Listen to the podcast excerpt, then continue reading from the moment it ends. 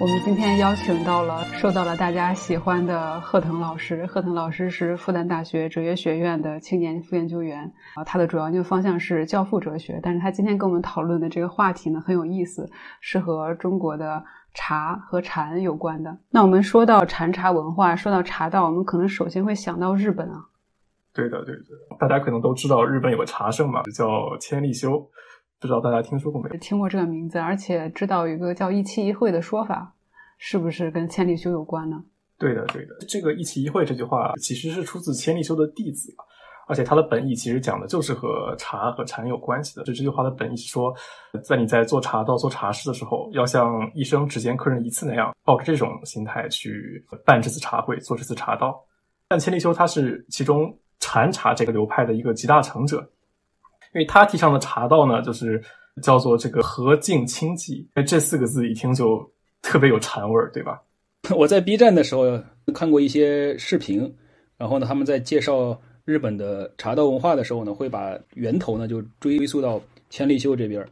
但是让我比较遗憾的是，就在 B 站上面，他没有有一些更进一步的介绍，呃，这个茶禅文化在这个千利休之前的一些背景啊，以及在中国的一个渊源吧。借助今天的这次机会呢，希望能够和大家聊聊一聊茶禅一味，呃，以及包括呃我所了解到的这个呃碧岩路呢，在中国的一个介绍。我的老家呢是这个是呃湖南省的石门县的夹山寺，嗯呃，因为贺老师老家就是茶禅文化的发源地，所以一说这个就特别精神。对对对，就是在在我们那个夹山寺呢有这样的一句话，就叫禅茶祖庭。夹山寺茶道源泉，呃，碧岩路有这样的一个评价，在这个呃唐朝的时候，有一个叫善慧的和尚，他是夹山寺的开山鼻祖。那么他在发现这样的一块地方的时候呢，他写写出了一个寄语，就叫“原豹子规青嶂岭，鸟衔花落碧岩泉”。他是通过这样的一个寄语，描绘了夹山的那个景色，呃，描写了一个很。很灵动、很美的场景，可惜现在我们在上海足不出户。等到疫情结束了，我们也要去这个贺老师老家去看一看。对对，而且这个句子确实写的也很好，可以说能算作一句诗了吧？对对对，对夹山充满了向往。对，就是非常欢迎啊。那么在夹山寺最为重要的一个一个文化事件呢，就是碧岩路的。呃，写就就是说到这个禅茶文化的源头或者鼻祖，就是一般是会说到《碧岩录》这个书，是吗？但是这个书好像我们一般都不太熟悉，不像那个《坛经》啊这样的禅宗书籍就广为人所知。首先我要澄清一下，就是我是一个呃禅茶文化的这个爱好者，在《碧岩录》呢这个研究呢也是 也是我的一个业余的一个爱好。那我大概做这样的几个介绍吧，就是首先那个。碧岩录，它在整个的禅宗的历史上呢，它是被称作为是宗门第一书，其实是跟小树所说的这个《坛经》呢是齐名的，只不过我们一般人了解的的比较少。那么第二个呢，就是刚刚提到的，它的作者是谁？呃，是叫圆悟克勤禅师，在北宋末年呃的一个人物。圆悟克勤这个禅师呢，我们大家其实了解的也不是特别多啊。贺老师再多给我们介绍一点。圆悟克勤，他其实是他的出生地是在四川。那么他在年轻的时候呢，呃，就读各种经典啊，然后后来就选择当了那个云水。云水就是居无定所的那种存在，他到处去寻道，然后去探究这样的对禅的理解。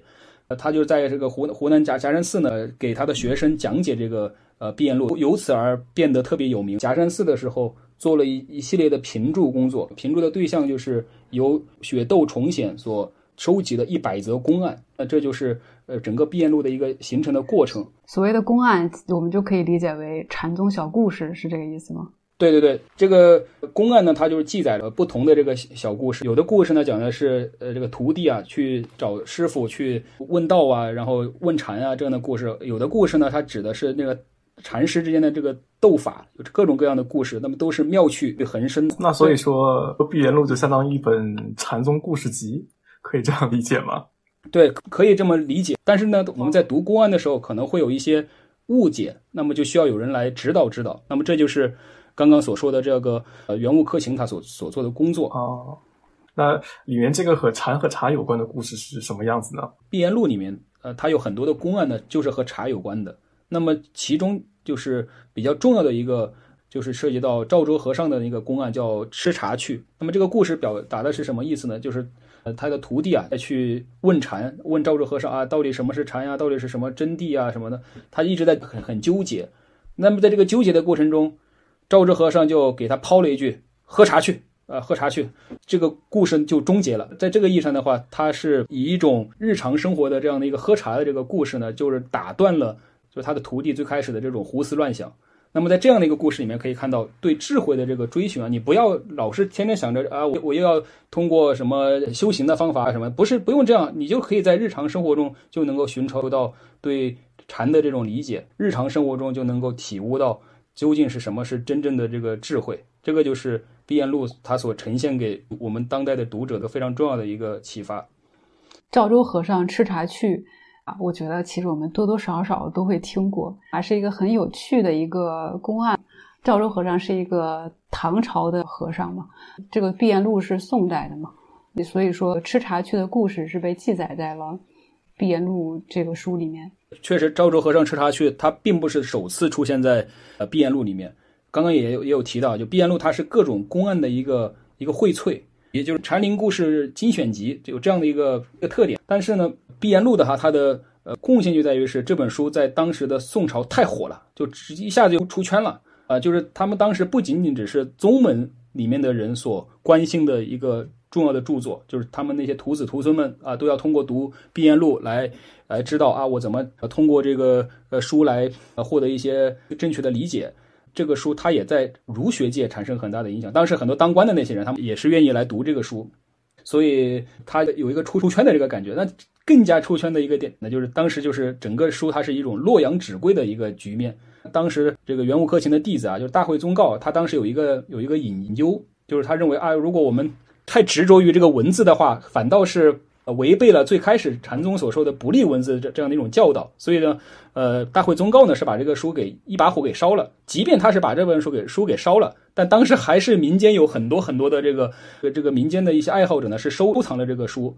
啊，所以他还是能够一直保留。从这个故事可以看到，这本书当时是多么的这个火热。《碧岩录》里面记载这些故事里，很多都和茶叶有关。这个是不是跟他们当时喜欢喝茶，僧俗二众 都把这个茶作为一个日常的饮料有关系呢？对对对，确实是这样的。就是茶呢，是当时在这个禅院里面的一个日常的一个饮品。一些这个宗教的修行活动之后呢，都是往往都是通过喝茶来呃调息一下，就是来休息的时候呢就喝喝茶。那么还有一点呢，就是在呃禅宗里面，他们也是有传统，是特别注重这个农耕的这个活动，就是他们会认为啊要有这个农禅一味啊什么的。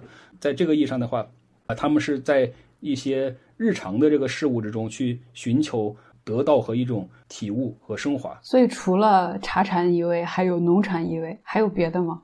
对对对，就是整个的这样的一个思路啊，就是刚刚小树也提到，有农禅一味，包括茶禅一味，甚至还有在后来的日本所提倡的公禅一味的这样的一种说法，就是他们总体而言都有一种这样的一个思维方式在背后。第一个思维方式就是他强强调的物我不二的这种思维方式，或者是真俗不二的思维方式，就是真理和俗世啊，他们之间是没有这种绝对的界限的。其实我们需要区分一下茶禅和禅茶。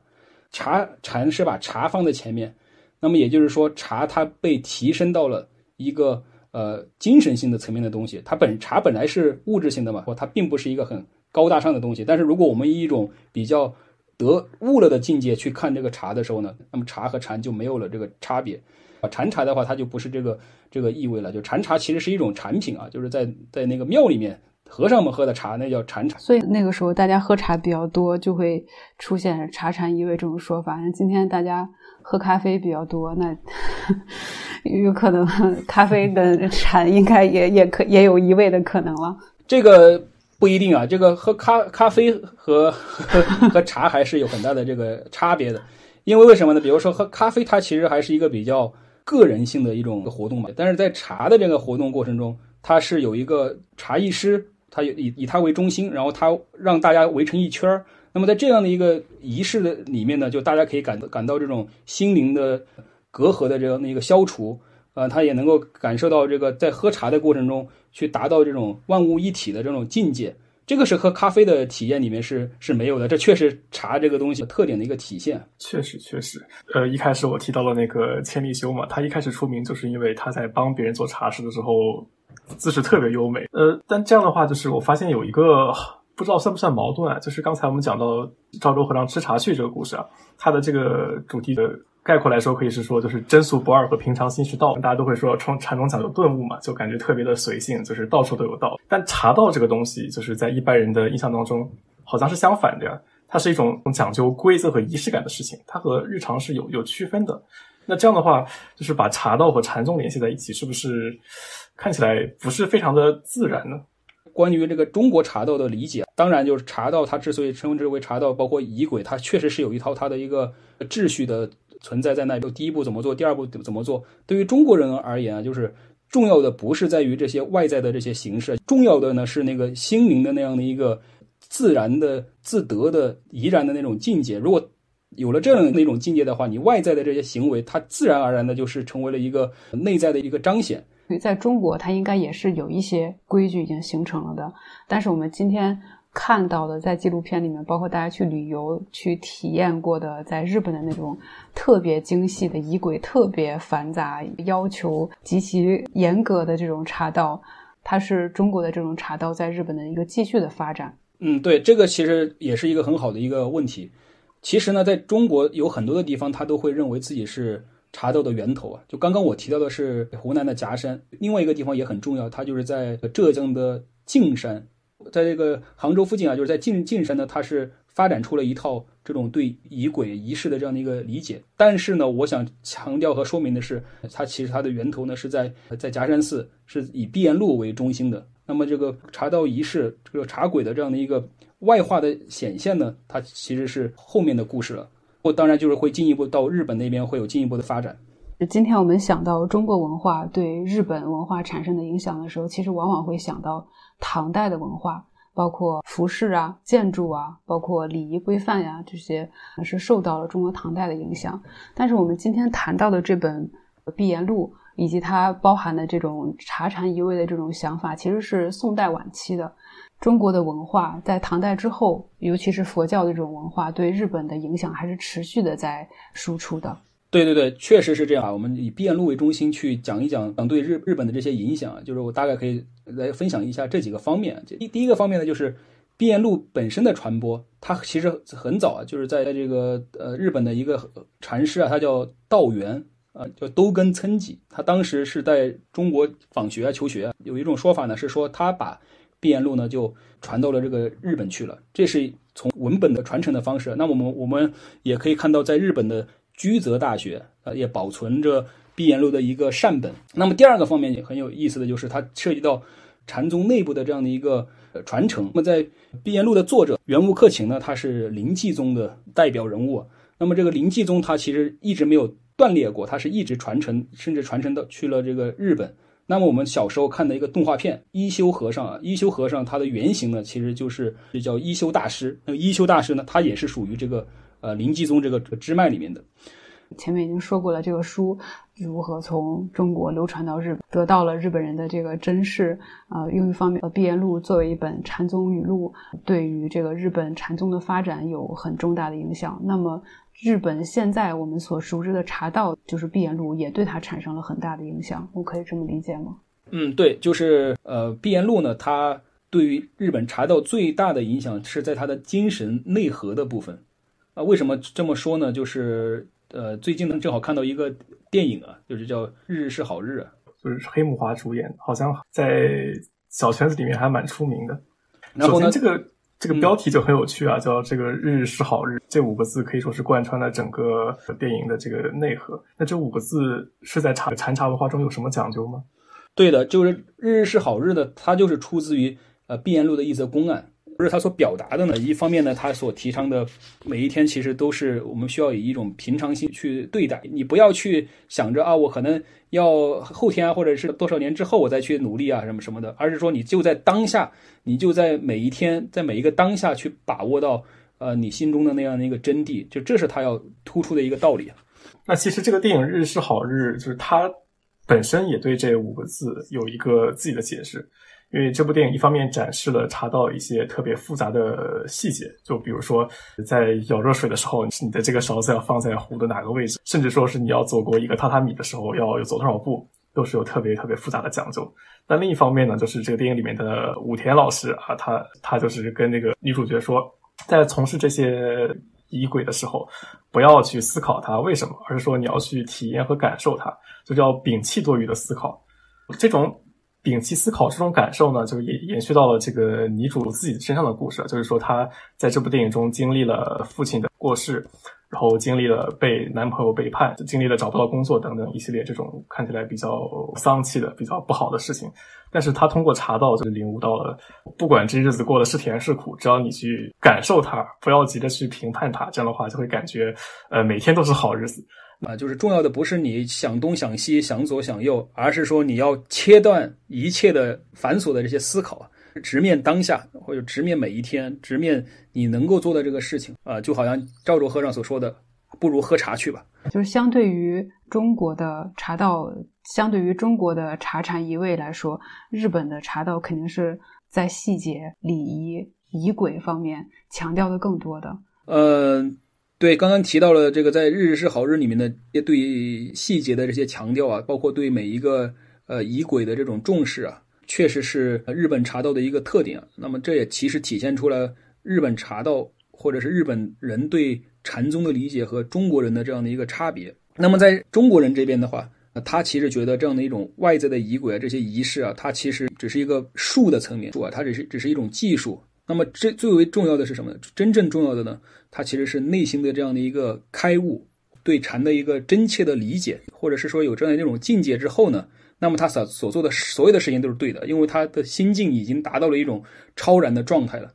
那么日本他其实给人的感觉呢，还是一种反过来的，他会认为你要达到这种心境的话呢，就需要你去以外在的这样的一个规范去规范我的行为，那么最后呢才会呃对我的心境有一个提升。它是通过术来引领人的这样的一个心态。日本人呢，他跟中国人对禅宗的这个差别就是在于。中国人强调一个境界呢，它是要先于这样器物层面的东西，但是日本人会认为器物的东西呢，它是要先于这个心灵的这个改变的。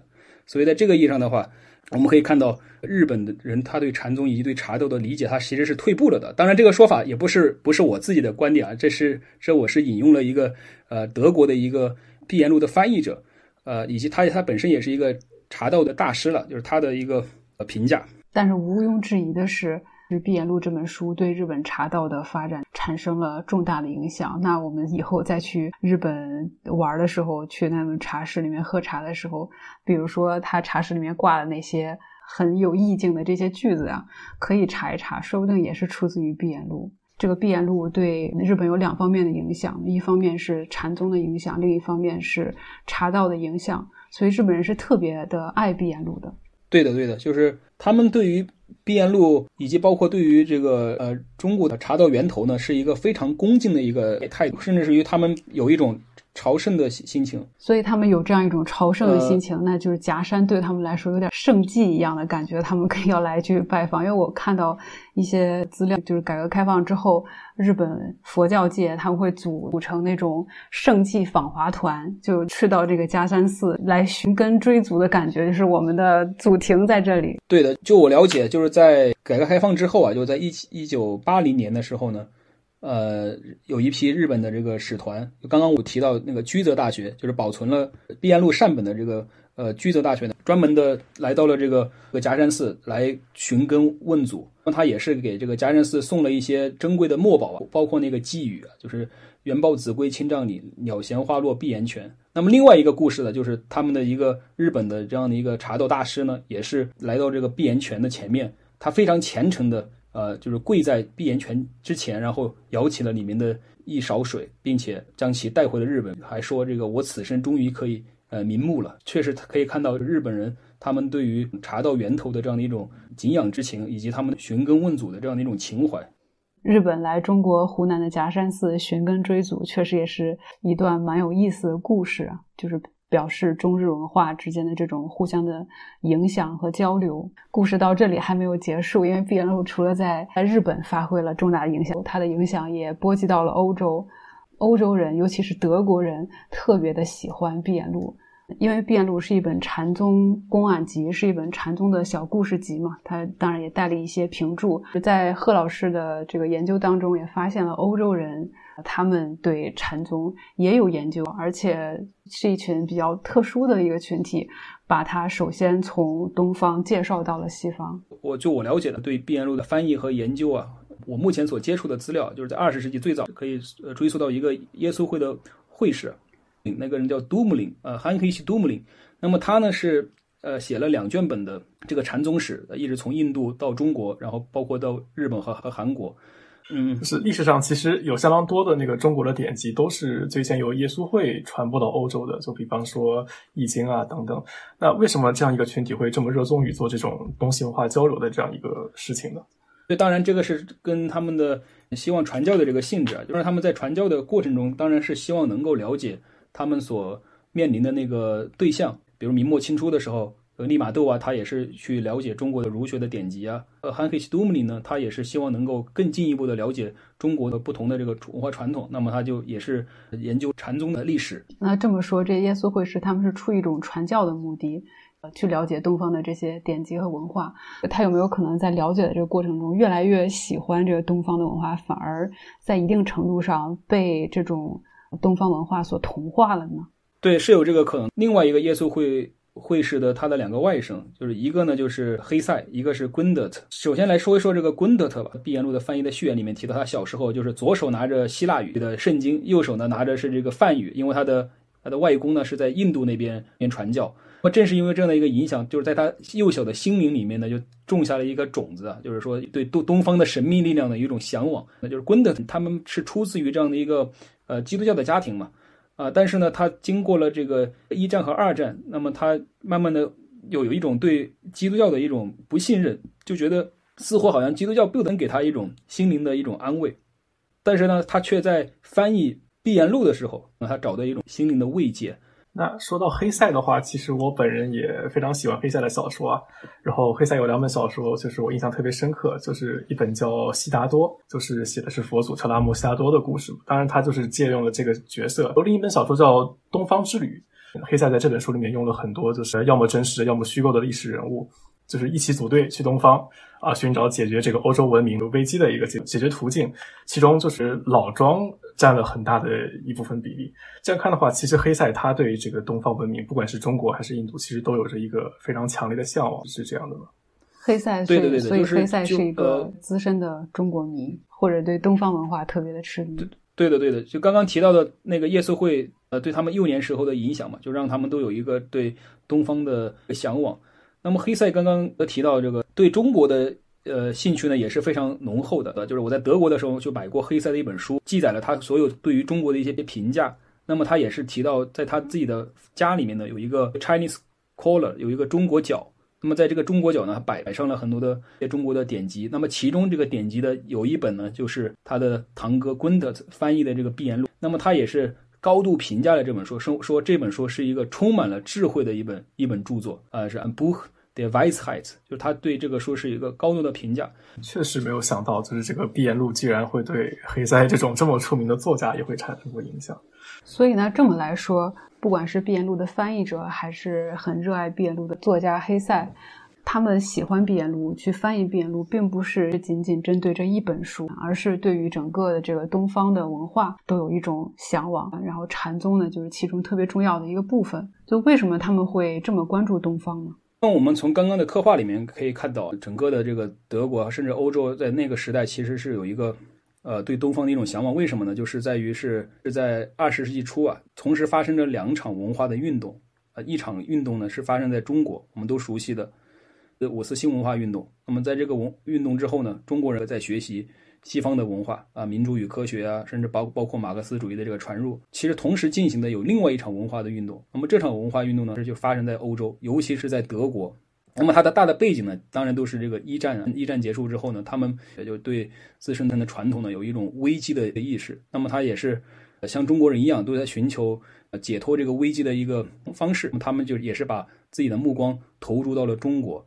啊，发现啊，中国关于无的讨论啊，包括禅宗对于空的讨论啊，就给他们一种新的一些启发。那么这样的一个大的潮流里面，我们可以看到刚刚所提到的对禅宗的翻译也好，其实还有一些他们呃对道家的这个翻译，甚至包括海德格尔他在晚年的时候也是呃去读一些《道德经》啊，那么就可以看到他们其实是在整个文化的危机的这样的一个大的焦虑感的呃背景之下呢，就是他们去寻求一种新的方式来安顿自己的生命。所以，毕颜录在西方的传播以及在德国受到这样的推崇、翻译、喜爱，也是这样大的一个文化背景下面的一个小的例子。对对对，这个确实是是整个大的一个文化氛围里面一个非常重要的一个例证。那么这个例证很有代表性，就就在于是这样的一个禅宗的呃毕颜录的翻译呢，它呃是有很长的一个传统的，就是它不仅仅只是有单纯的刚刚所提到的那两个人，而是有好几个人、好几个不同的译本。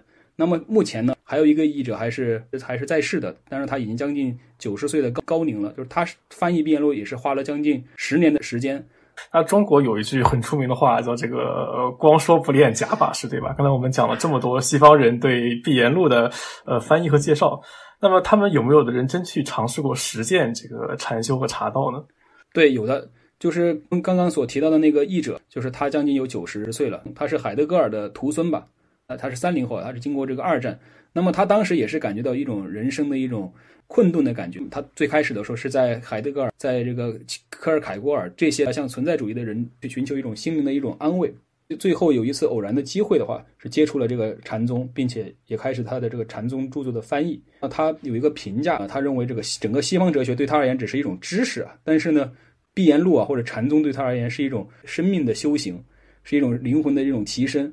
他也不单纯的仅仅只是局限在这种翻译的工作，他还是一个啊茶道的这样的一个传播者和践行人，有自己的网页，然后呢，他也会去提供各种各样的这个茶道的课程，去写一些普及性的书籍。他目前还在做这样的工作。何老师又是夹山人，然后现在呢，也在很积极的让大家去认识禅茶文化，还有《毕颜录》这部经典。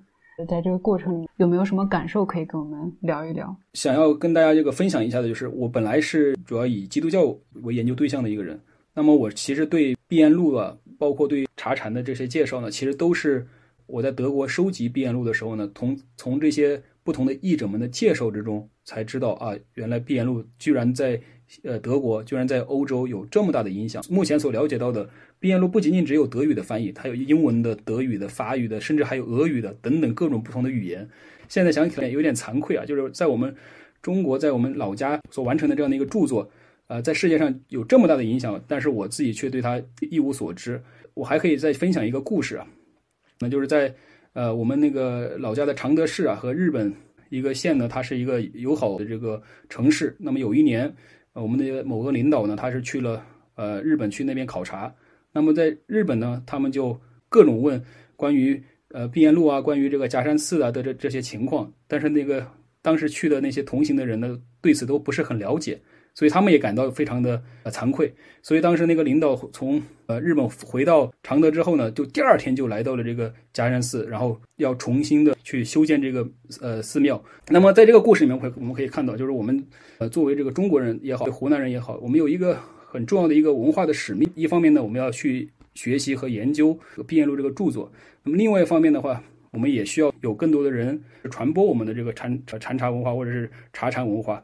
那么最后呢，也是欢迎大家来到湖南省的这个夹山寺，呃，到这个禅茶文化的祖庭来看一看“元宝子规清丈岭，了闲花落碧岩泉”的这样的一个境界啊。那么这就是我的一些希望。那谢谢。好，谢谢贺老师。贺老师给我们。希望等哪天疫情过去之后，能够找贺老师喝茶。可以，可以，可以，可以，非常欢迎。